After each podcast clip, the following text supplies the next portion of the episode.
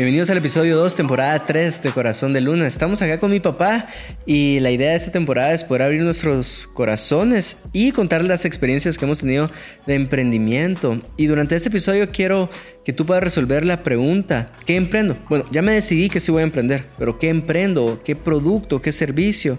¿O bajo qué industria? ¿Verdad? Entonces... Eh, te va a servir este episodio para que al final de este episodio tengas un norte de qué puedes emprender, ya sea un producto o un servicio. Además, eh, vamos a estar contando cómo emprendió mi papá Noches de Gloria, cómo emprendimos la música en lead y si te quedas un poquito, un poquito más, te voy a dar eh, la clave que me sirvió a mí para poder emprender en una industria que desconocía. O sea, te voy a dar un adelanto, es casi prohibido en emprendimiento eh, lanzarte una industria que desconoces, pero eh, me funcionó gracias a este elemento, así que este es el episodio 2. Sobre todo que si cantas, hijo. Pierdo el ritmo aplaudiendo, voy frito cantando. Eh, pero yo tengo que hacerte pruebas de ADN, la verdad.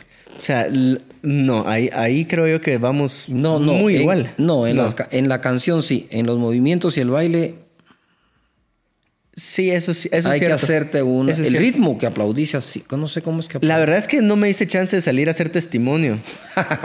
Todavía tengo que ver si hago un testimonio ahí.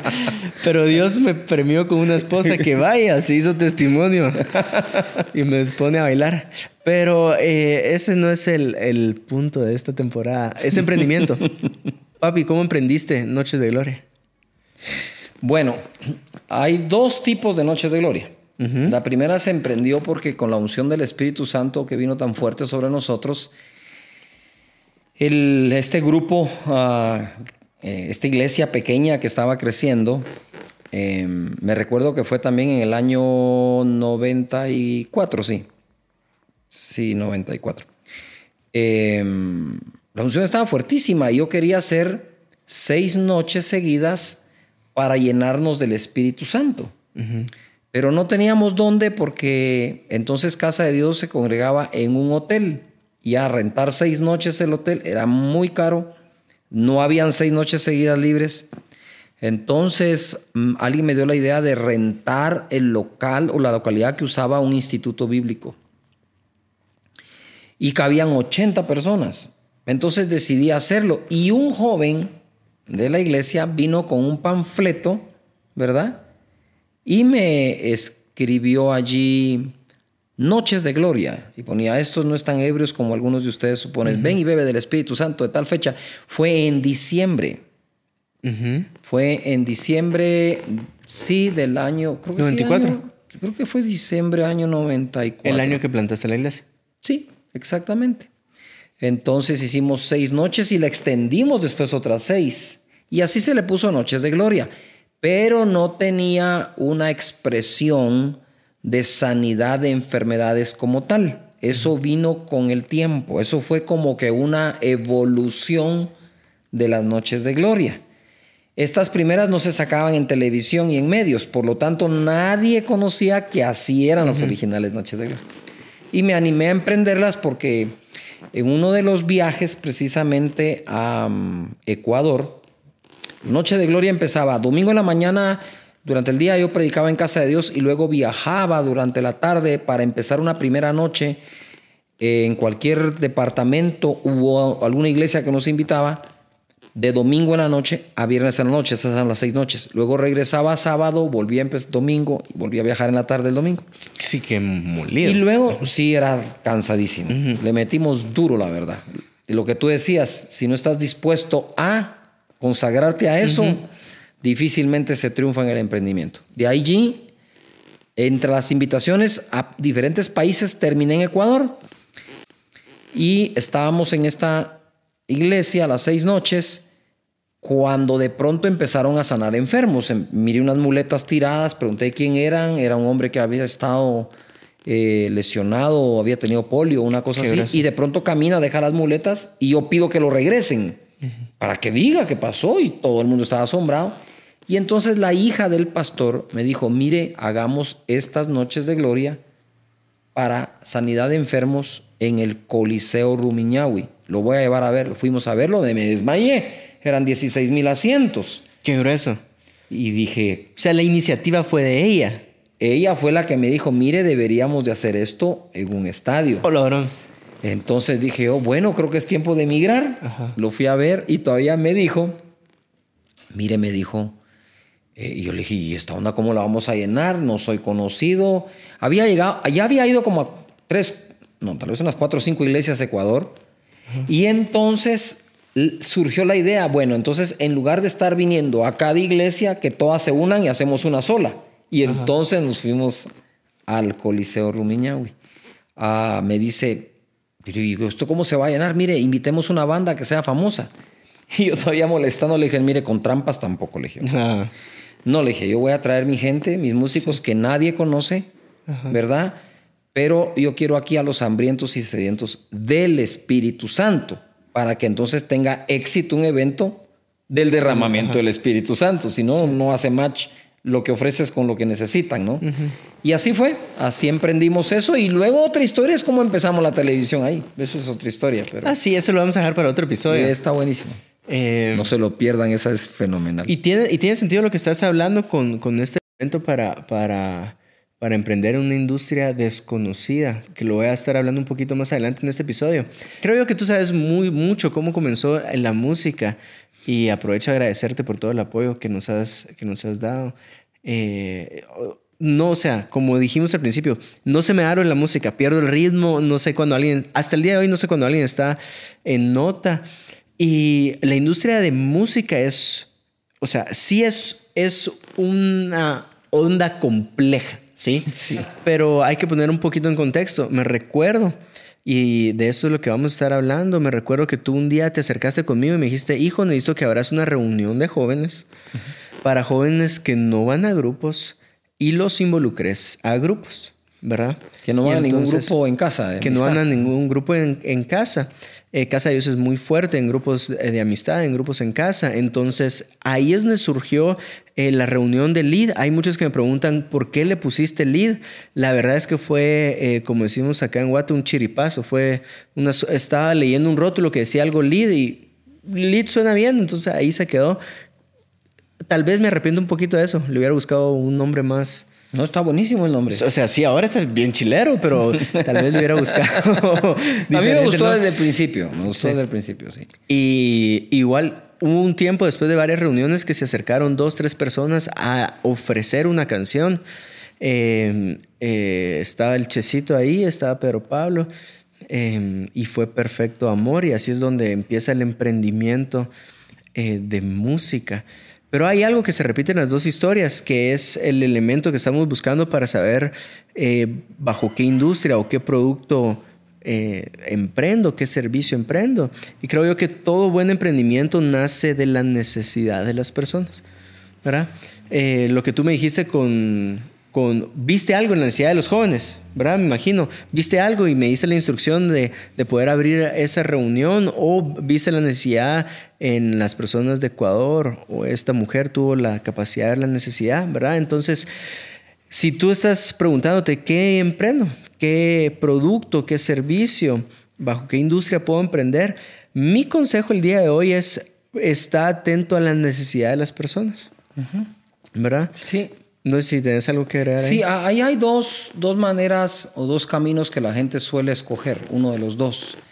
Uno es cuando alguien dice, em, ¿cómo hago para llegarle a más personas? O yo quiero tener un producto que se venda por miles, que es verdad, y este es el mercado objetivo, y esta es eh, la clase socioeconómica, más, B más, B, C, etc.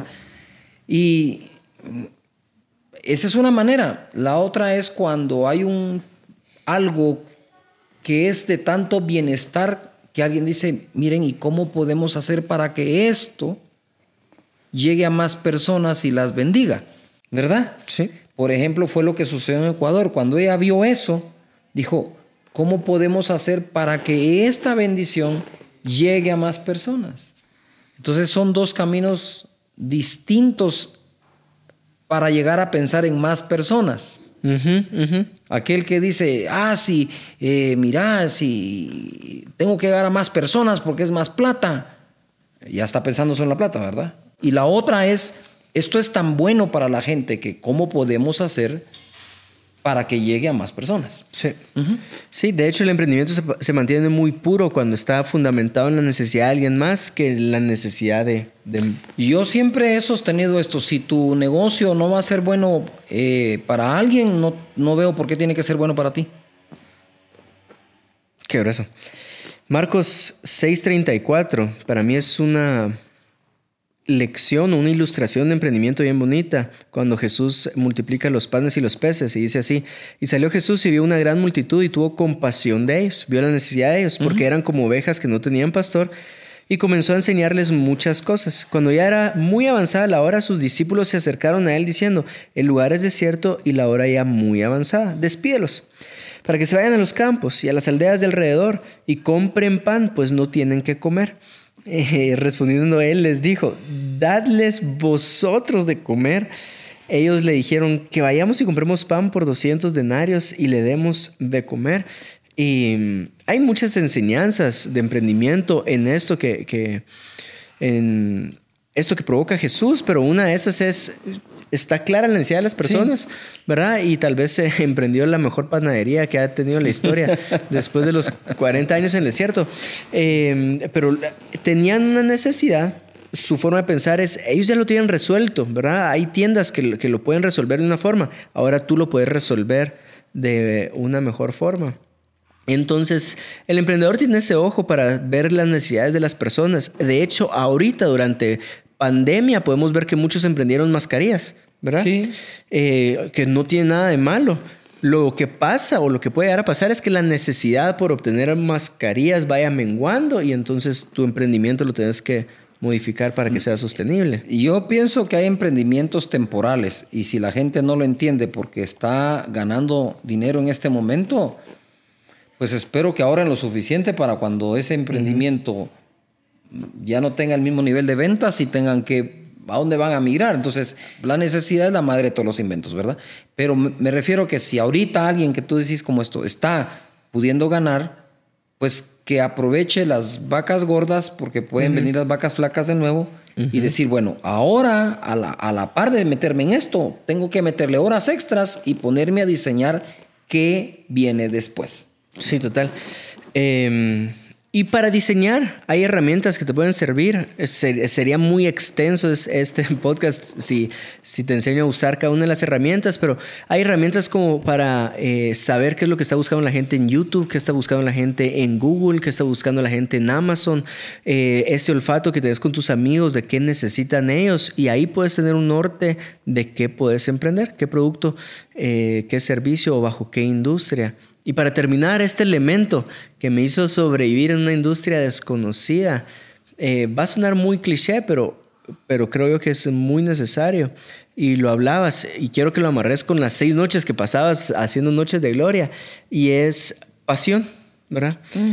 Em, más que estudios de emprendedor, hay veces que, que los catedráticos decían, es, va más con la con cómo es la persona, ¿verdad? Y si no estás apasionado por lo que estás haciendo, eh, va a costar mucho que sobrevivas en una industria que desconoces. Creo que hay, tiene que haber visión y pasión, ¿verdad? La pasión sin visión es una fuerza que nos puede llevar a un lugar un día, a otro lugar otro día y brincar por todos lados y no llegar a ningún lado. Es un apasionado sin rumbo. Y un buen rumbo sin la pasión de hacerlo pues es una meta que está trazada y que no sabemos ni cuándo se va a cumplir. Si la pasión es vital en lo que hagamos, sea el deporte, sea el estudio, sea el trabajo, entonces aquí tenés otra vez dos caminos. o, hago lo que me apasiona y me gusta, pero no siempre se puede escoger eso, hijo. No siempre. O sea, ahorita hay personas con altísima necesidad, bueno, siempre, la, siempre han existido y, tienen que hacer algo, que, que lo única, la única opción que tienen, es el único trabajo que le ofrecen o el único que pueden emprender en este momento. Entonces tenemos dos opciones, o hago lo que me apasiona o le meto mi pasión, porque todos tenemos pasión, a lo que estoy haciendo ahora. Sí. Porque no, no queda otra. Hay que meterle toda la actitud, ¿verdad? A esa onda. Y me recuerda que la historia de aquel hombre que vendía pescado en un mercado de mariscos y ese olor es fuertísimo, ¿verdad? Y hay una señora que está muy inconforme con su trabajo, está enojada, se quedó viuda y le llama la atención cuando sale a comer a un jardín oír los gritos y los aplausos en el mercado de mariscos y entonces se acerca uno de esos días en la madrugada y encuentra un hombre cantando mientras limpia el marisco y le dice, ¿cómo puede usted cantar y ser tan contento en medio de todo este olor? Y usted debe ser el dueño, le dijo. Y le dijo, no, no soy el dueño, entonces ¿por qué es tan contento? Yo solía ser un corredor profesional de autos, le contesta pero tuve un accidente y nunca más volví a correr. Esa era mi pasión. Qué grueso. Pero ahora esto es lo que tengo. Y así que le meto toda mi pasión.